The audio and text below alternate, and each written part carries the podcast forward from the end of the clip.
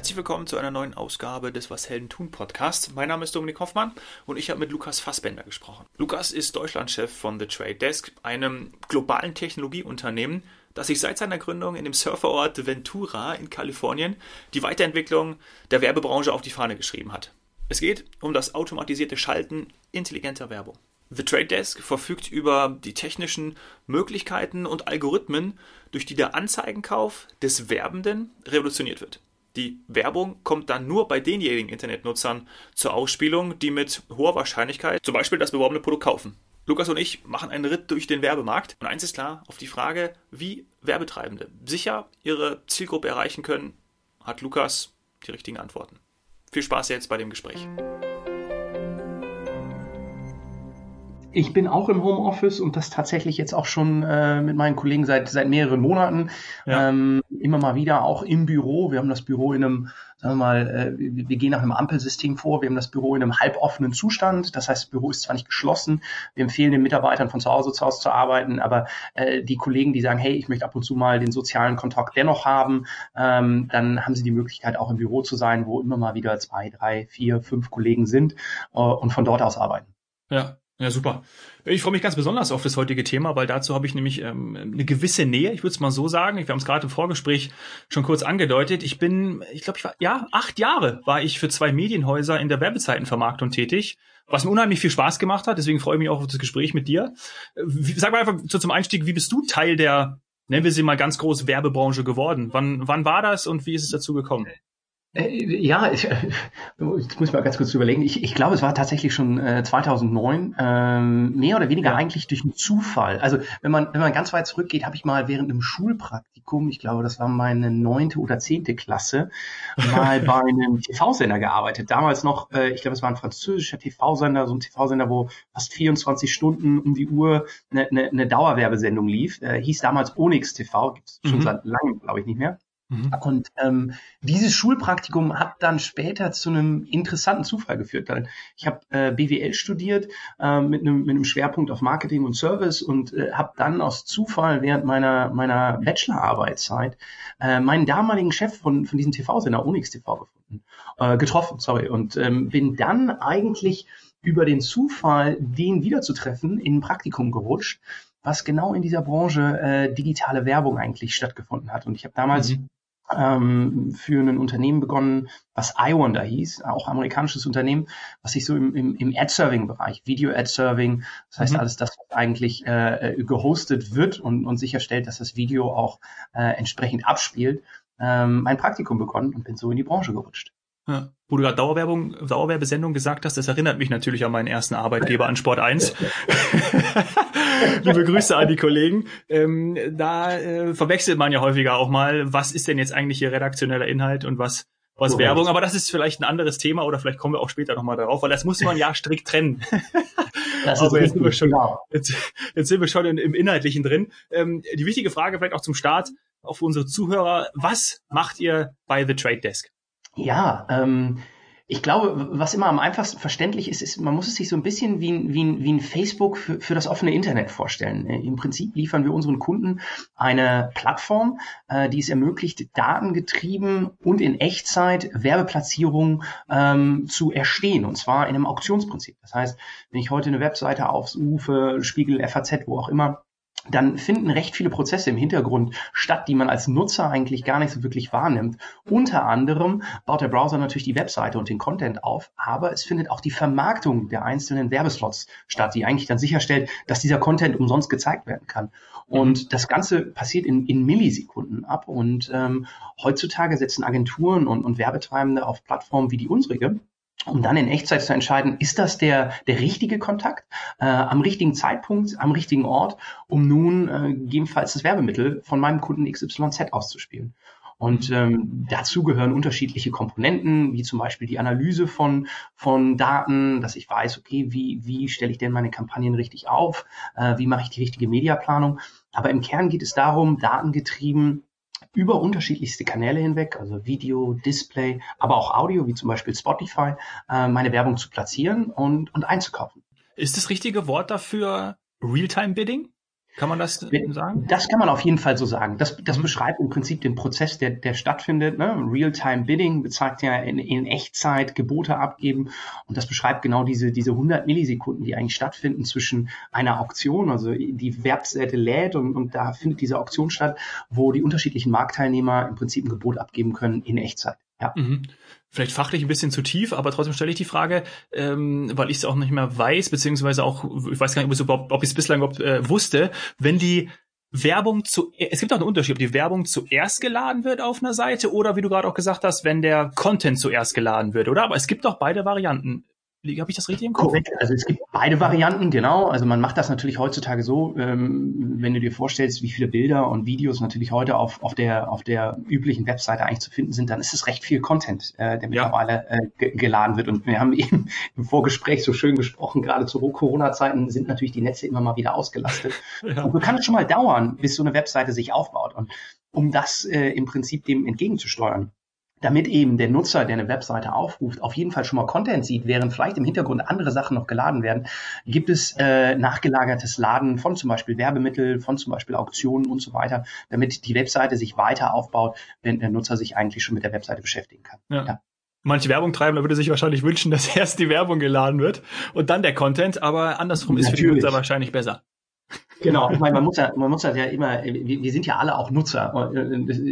Ich selber konsumiere ja auch und genauso wie, wie, du auch möchte ich natürlich, dass auch mein Content, den ich gerne jetzt haben möchte, weil ich die Seite aufrufe, auch da ist. Wenn ich ja. den nicht lesen kann, dann bin ich wahrscheinlich schneller weg äh, und und es hält mich vielleicht nicht ja, weil ich nur die Werbung sehe.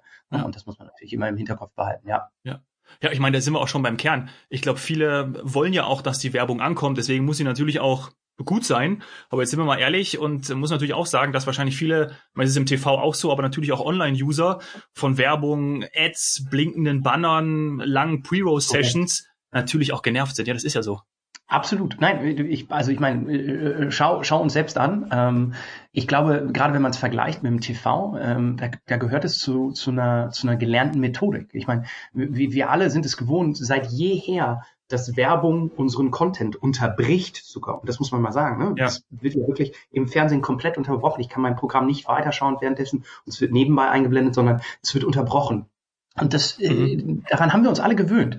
Gleichzeitig im Online-Umfeld hat sich so keiner bis heute dran so richtig gewöhnt. Ne? Ich meine, man muss ja sagen, der Content wird noch nicht mal unterbrochen. Wenn er gut gemacht ist, ist Werbung genau eingebunden.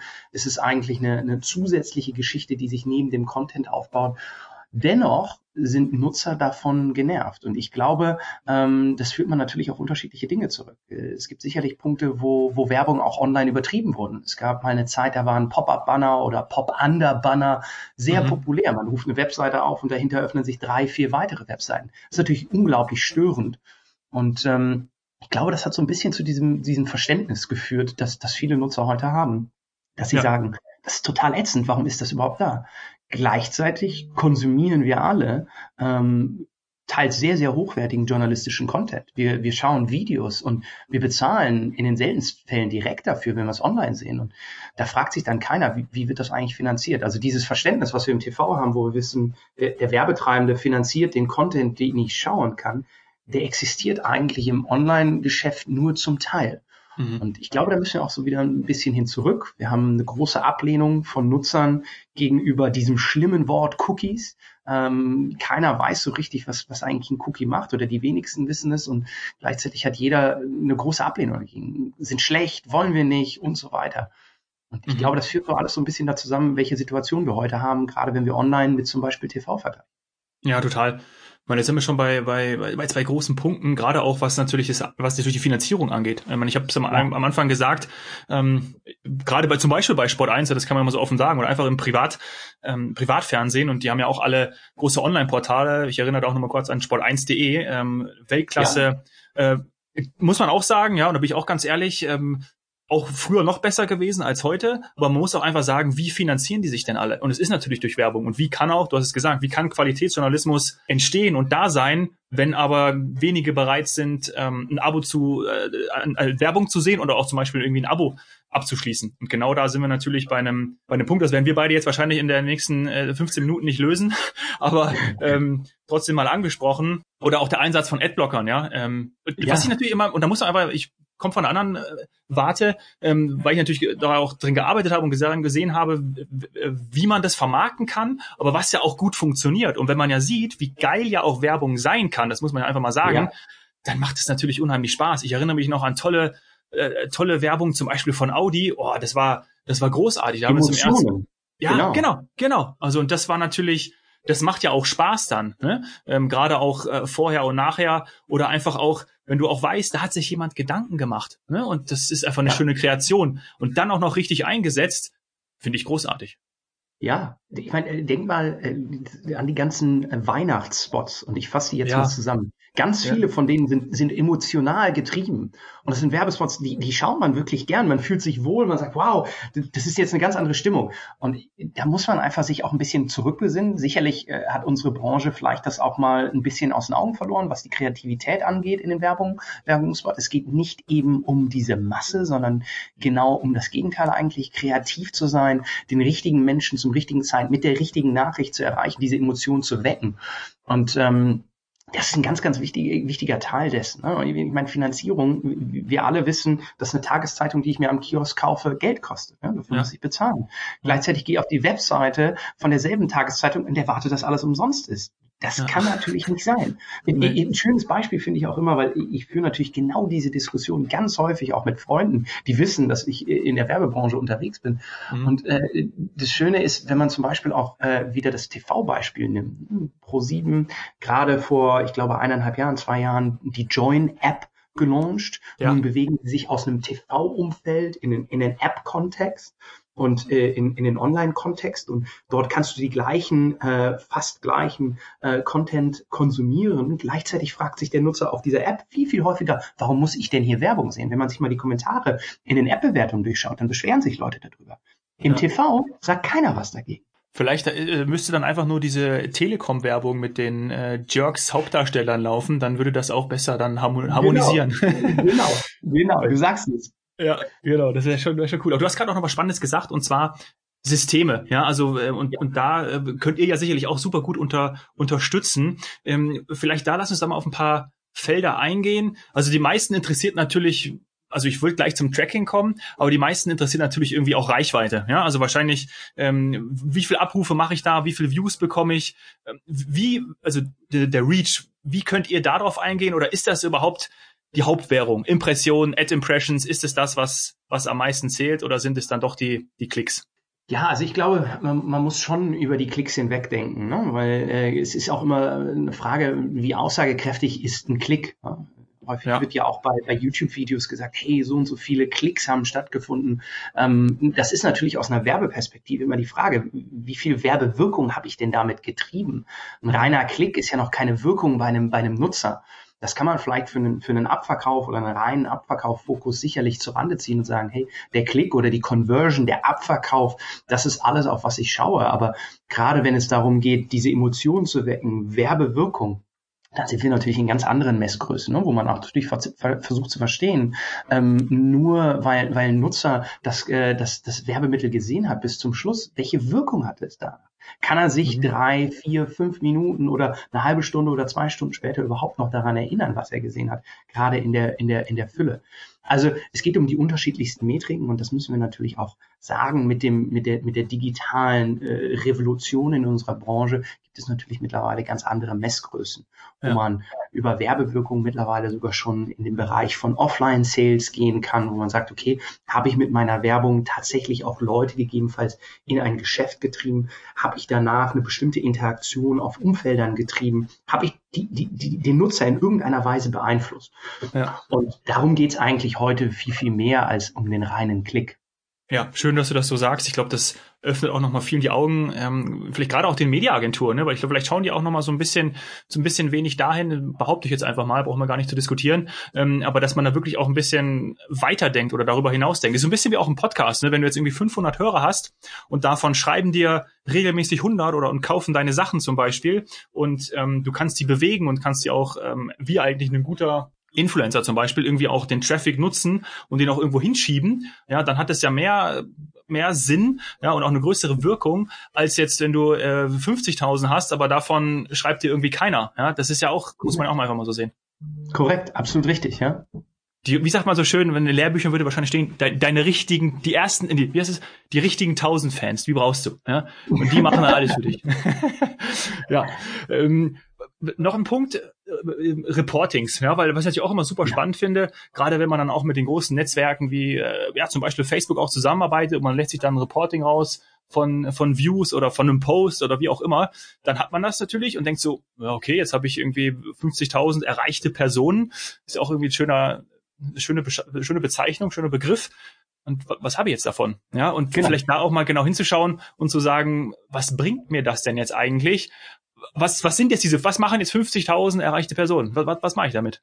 Oder? Also schwierig. Genau, darum, darum geht's ja. Ne? Und ich glaube, das ist einfach auch, das, das ist genau diese Challenge, die die Branche ungemein umtreibt. Weil wir können nicht immer nur noch auf diese klaren Metriken Reichweite, Reach, das ist gerade 50.000, das, das, das reicht nicht aus. Ja. Wir müssen Marken helfen zu verstehen, welchen Einfluss sie.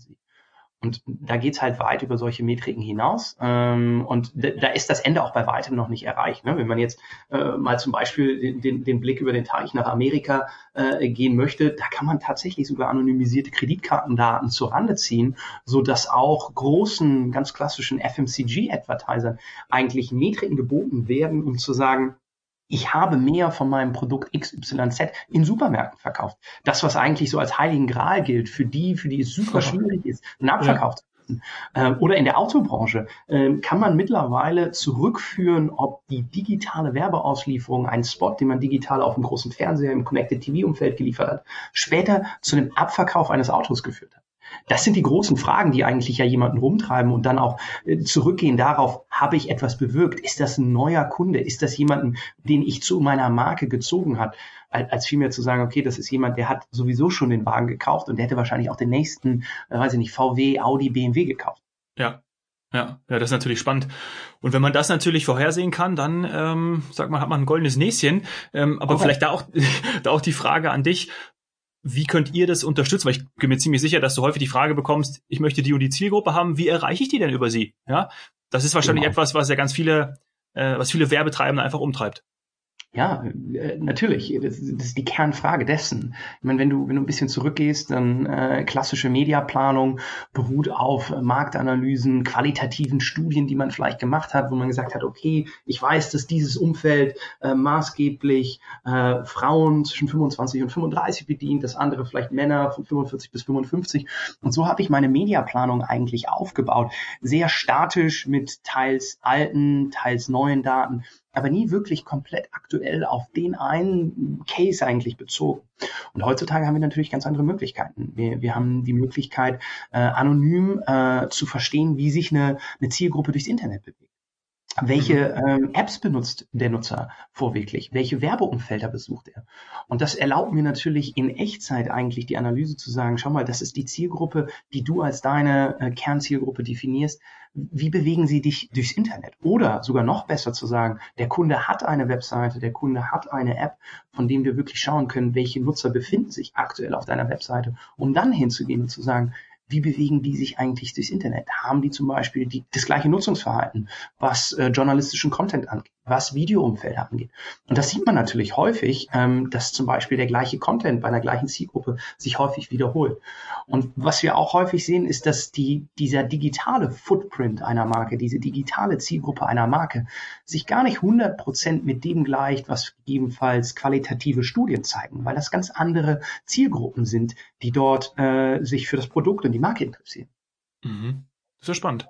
Ja, es führt auch ganz häufig, ich meine, wir haben ganz häufig äh, Unterhaltungen mit, mit, mit, mit Marketingverantwortlichen von Marken, die sagen, das, was ihr da raus, das kann überhaupt nicht sein. Das ist nicht meine Zielgruppe. Das haben wir in der letzten Studie anders nahegelegt. Mit wem ja. habt ihr denn da gesprochen? Was waren denn die Leute? Haben die sich mit dem Internet? Das, das realisiert man manchmal gar nicht. Da gibt's natürlich auch häufig noch ein Wunschdenken. Das ist die Zielgruppe, die ich gerne für meine Marke und meine ja, klar. hätten, versus die, die es in der Realität sind. Aber ganz im Kern hebt sich natürlich schon da eine Zielgruppe ab, die sich vielleicht maßgeblich online für eine Marke interessiert, als die, die sich gegebenenfalls online und offline aus einer klassischen Herkunft äh, mit der Marke beschäftigt. Mhm. Sprecht ihr dann häufiger mit, mit Unternehmen oder dann auch, oder hält sich das die Waage zum Beispiel auch mit, mit Agenturen, Mediaagenturen? Also in erster Linie sind da natürlich Agenturen äh, mhm. immer der, der Kernansprechpartner, weil äh, wir als, als Technologiepartner, als Servicepartner arbeiten immer äh, in der Regel mit einem Servicedienstleister zusammen, der die Umsetzung für Kunden macht. Also ja. man muss sich das natürlich so vorstellen, heute denkt jeder, äh, es ist eine Plattform, da drücke ich einen Knopf und, und am Ende kommt am besten sogar Gold raus für meine Marke. So ist ja, das klar. natürlich nicht. Äh, gerade der menschliche und der Service-Input ist ein ganz entscheidender. Wir Menschen sind immer noch viel, viel besser äh, in der Lage, eine Hypothese zu bauen. Die Maschine Maschine kann sie sehr, sehr gut testen mit Algorithmen und zu prüfen in Echtzeit, hat das funktioniert, hat das nicht funktioniert. Aber der Mensch ist eben derjenige, der gerade in so einer Planungskomponente mit den richtigen Daten die richtige Hypothese aufstellt. Wie erreiche ich jetzt die Nutzer dieser Marke für dieses Produkt? Und somit ist das natürlich ein ganz, ganz wichtiger äh, äh, Punkt, der, der da reinfließt. Und jetzt muss ich gestehen, jetzt habe ich deine Frage ein bisschen ver verloren. nee, nee, das war einfach toll, war gut beantwortet. Es war ging ja in die Richtung, ob man mehr mit Unternehmen zusammenarbeitet oder mit Mediaagenturen. Und deine Antwort war ja eigentlich mehr mit Mediaagenturen. Also du hast die Pointe Genau, absolut richtig, weil es ist natürlich ganz wichtig, diesen, diesen Planungs- und diesen Agentur- und Servicepartner dabei zu haben. Nichtsdestotrotz, ja. was man heute definitiv sieht, äh, Programmatic Advertising, das was oh, ja. wir hier ja betreiben und und Demand-Side-Plattformen ziehen immer, mehr in den Fokus auch von Unternehmen, von Marken. Sie beschäftigen sich immer mehr mit dem Thema, nicht weil sie die Plattform direkt selber bedienen wollen, sondern weil sie mittlerweile sehen, dass, dass dieser Einkauf, dieser automatisierte Einkauf mittlerweile fast die komplette Werbebranche dominiert. Mhm. Und somit sagen sie, ich muss das verstehen. Somit ja häufig das Gespräch mit Marken und Agenturen, aber äh, häufig sind halt gerade die Agenturen diejenigen, die dann gerade mit diesen Hypothesen arbeiten, sie dem Kunden präsentieren. Und somit ist da unser Austausch mit Agenturen als auch mit Marken immer gegeben. Mhm. Als Technologiepartner ist euer Part natürlich auch festgeschrieben. Wie weit geht es in die inhaltliche zu. Wir haben vorhin auch viel über Inhalt gesprochen. Äh, kreativ ja. muss es sein. Es muss auch irgendwie ähm, so sein, dass man, dass man, dass man den, den, den Zuschauer, den User vor allem, äh, sagen wir mal, schon erreicht. Wäre schon mal ganz gut. Ähm, da, ähm, da ist ja die Benutzer die beste Platzierung. Nichts, wenn da irgendwie was Langweiliges kommt. Aber wie, wie weit seid ihr da auch eingebunden? Also du meinst gerade speziell auch auf das Thema Kreation bezogen. Ja, genau. Also gerade so ähm, Technik ist das eine, aber dann auch wirklich, wie sieht denn jetzt der Spot aus? Oder das ich wünschte, ich wünschte mehr, äh, um ja, ehrlich zu okay. sein, weil wir haben natürlich einen, einen, einen ganz tollen Datenschatz häufig um gerade der Kreation auch zu helfen. Ja, äh, genau. Das richtige Messaging, das richtige Image zu verwenden. Ähm, häufig sind es aber teils noch getrennte Prozesse. Mhm. Das heißt, du hast zum einen eine Kreation, die entsteht, dann hast du die Auslieferung, wo es um die Mediaplanung, die Analyse, die Zielgruppenanalyse, Zielgruppenaussteuerung geht, wo wir drin sind. Aber häufig ist die Kreation noch sehr separat. Das verändert sich und viele Unternehmen denken diesen Prozess auch komplett neu. Gerade äh, wie informiere ich eigentlich mit den Learnings, die ich generiere, meine zukünftigen Kampagnen und meine zukünftige Kreation. Aber wenn du mich heute fragen wirst, ich glaube, wir sind noch nicht da, wo wir sein könnten. Mhm. Ich glaube okay. auch, dass es sich verändern wird, weil ja. gerade mit, den, mit, den, mit, dem, mit dem Reichtum an Medien, die mittlerweile in diese automatisierte und, und datengetriebene Aussteuerung rücken, das ist natürlich Connected TV, der große Bildschirm zu Hause, Join-App und so weiter, aber auch, ich glaube, du hast auch vor, äh, vor einigen Monaten mit äh, einem Kollegen von mir von Waldeco gesprochen, mhm. Digital Out of Home, auch das ist ein Thema, was mittlerweile in eine datengetriebene äh, Aussteuerung rutscht. Mit ja. dem, mit dem, mit dem Umstellung, dass, dass solche Medien, die, die natürlich deutlich größer und auch vor dem Nutzer agieren, in den Fokus von automatisierter Werbung äh, rutschen, ähm, gibt es da auch mehr Fokus darauf, wie diese Insights natürlich meine Kreation beeinflussen können. Ja, Stichwort Sequenzierung, ne? Wenn du dann irgendwie da aus dem Bus ja. aussteigst, siehst da äh, ja. die Lufthansa-Werbung und dann ähm, geht's weiter und gehst in die U-Bahn und dann, dann steigst du beim richtigen Moment wieder ein. Das ist schon, das ist schon okay. toll. Ich weiß, wir haben auch damals über Fußball gesprochen, weil ja äh, Axel Springer hat doch die Bundesliga-Rechte für Out of Home gekauft. Ähm, so brauchen ja auch noch einen Partner, um das irgendwie auch auszuspielen. Also das wird ja auch äh, spannend sein, wie sowas zum Beispiel auch dann funktioniert. Ja, ähm, also das ist natürlich hochspannendes Feld, aber damit ja auch. Ich hätte jetzt auch irgendwie sowas gefragt wie ähm, was, was wünschst du dir denn noch? Beziehungsweise was, was, was, was ist als nächstes irgendwie am Werbehimmel? Aber ich nimm das jetzt einfach mal und sage, dass natürlich es auch, so wie du sagst, cool wäre, wenn man da noch mehr zusammenrückt, gerade die technische und die inhaltliche Komponente, weil das führt ja dann auch immer Erfolg. Absolut. Und damit sehr, sehr eng verknüpft ist, ist natürlich auch diese kanalübergreifende Geschichte, die du gerade so schön beschrieben hast. Ne? Ja. Wir, wir, obwohl wir diese Möglichkeiten haben, ne? und ich hatte es zu Anfang gesagt, wo, wo, wo man eigentlich heute sagen kann, das Gleiche, was ich auf einer, auf einer Webseite, auf einer App machen kann, kann ich heute im Audiobereich über Spotify machen, ich kann es Digital Out of Home und ich kann diese Kanäle verknüpfen und kann auch sicherstellen, dass nicht auf jedem Kanal der Nutzer 20 Mal meine Werbung hört, sondern sie mhm. aufeinander auf. Es findet noch zu selten statt. Ja. Ähm, das ist noch was, wo man immer noch sehr stark in Silos denkt, gerade weil Audio hat natürlich einen, einen sehr starken Reichweiten, UKW, Radiofokus und Digital Out of Home oder Out of Home generell kommt natürlich auch aus einer anderen Richtung. Ja. Und das ist so ein bisschen dieser, dieser, dieser Zukunftswunsch, den ich habe, dass wir diese Verknüpfung der einzelnen Kanäle äh, nicht nur aus einer Effizienz, sondern auch aus einer Kreationssicht deutlich besser hinbekommen, um die Abstimmung eigentlich für den Nutzer viel angenehmer zu machen. Mhm, schön formuliert. Ich muss natürlich abschließende Frage, muss irgendwie auf euren äh, Gründungsort kommen, ja, weil ich bin, ähm, wie beschreibe ich mich? Ich, vielleicht ich bin möchte gern Surfer, ja, also ich, ich bin kein Profi, aber bin unheimlich gern auf dem Wasser. Ähm, dieses Jahr natürlich total selten und noch gar nicht gewesen. Aber ihr, äh, das Unternehmen Trade Desk ist in Kalifornien gegründet und ähm, bist du häufiger da? Ja, mein Gott, da müssen wir mal zusammen hin. Würde ich mich freuen. Ähm, aber dieses Jahr bist du wahrscheinlich auch noch nicht da gewesen. Aber wie, ähm, wie oft bist du dort? Und ähm, hat man da manchmal auch dann irgendwie so Treffen, wo man dann alle zusammen äh, surfen geht? Gibt's das? Ja, also äh, wir gehen zwar leider noch nicht alle zusammen surfen. Äh, ich wünschte, das würden wir tun. Äh, ich muss aber da tatsächlich mal einen Kollegen referenzieren hier aus dem Hamburger Büro, der, der häufig auch in Dänemark surfen geht und, und der dort in, in Ventura surfen war, mit, als ich mit ihm dort war. Und er hat gesagt, das ist einfach ein ganz anderes Kaliber hier. Die Wellen, die Energie ist viel, viel schwieriger. Aber um, um auf deine Frage zurückzukommen, ja, normalerweise treffen wir uns mindestens einmal im Jahr äh, als, als Unternehmen weltweit. Alle Mitarbeiter kommen zusammen wir nennen es äh, Palusa und ähm, das findet in der Regel in, im ersten Quartal statt, meist Januar, Februar. Ähm, tatsächlich äh, häufig in Ventura oder Kalifornien und Umgebung. Ähm, jetzt hatten wir eigentlich für dieses Jahr vorgesehen, dass es in Singapur zum ersten Mal stattfindet. Und wir wären als komplettes Unternehmen nach Singapur geflogen. Aber das ist natürlich ja. mit Corona alles ausgefallen. Und äh, normalerweise haben wir auch zur Mitte des Jahres hin immer noch mal ein kleines Treffen, wo alle äh, neuen Starter eigentlich des Jahres sich zusammentreffen. Ähm, auch das wurde natürlich erstmal komplett digital nachgeholt. Somit hoffen wir, dass wir vielleicht sagen wir mal, ich, ich blicke mal vorsichtig in die Zukunft. Ich glaube eher 2022 äh, an den Punkt wieder zurückkommen, wo wir uns alle physisch auch wieder treffen können als Unternehmen und zusammen äh, auf, auf so einer Veranstaltung sind. Ich, ich hoffe eher, weil dann kann ich mich vielleicht irgendwie noch reinsneaken. Ja, vielleicht irgendwie ja, auch schon gerne. Vielleicht braucht ihr irgendwie einen, einen Moderator oder jemanden, der das Mikro hält für irgendwas und dann äh, komme ich mit. Am liebsten natürlich nach äh, Ventura. Sehr, sehr gerne, Dominik. Das, das äh, nehme ich gerne so mit. Und ich glaube, wenn, wenn, wenn du das so beschreibst, dass du es gerne selber, äh, dass du gerne selber surfst. Äh, ich, ich surfe zwar nicht, aber ich bin sehr neidisch, wenn ich die Kollegen in Ventura sehe, denn wir haben tatsächlich einen Wet Room, äh, wo die, wo die Surfbretter liegen und, und wo die, wo die Wetsuits hängen. Denn die Kollegen gehen in der Mittagspause einfach mal schnell surfen und sind dann wieder zurück im Büro. Ich schaue direkt auf der Website nach, ob da irgendwelche Stellenausschreibungen sind, die auf mich passen.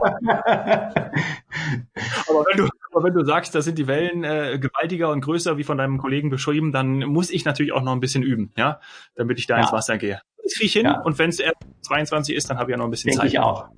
Ja. Lukas, das hat sehr viel Spaß gemacht. Danke für die Einblicke. Ähm, Danke fand ich großartig. Und ähm, alles Gute, ja. Danke, wünsche ich dir auch. Vielen Dank.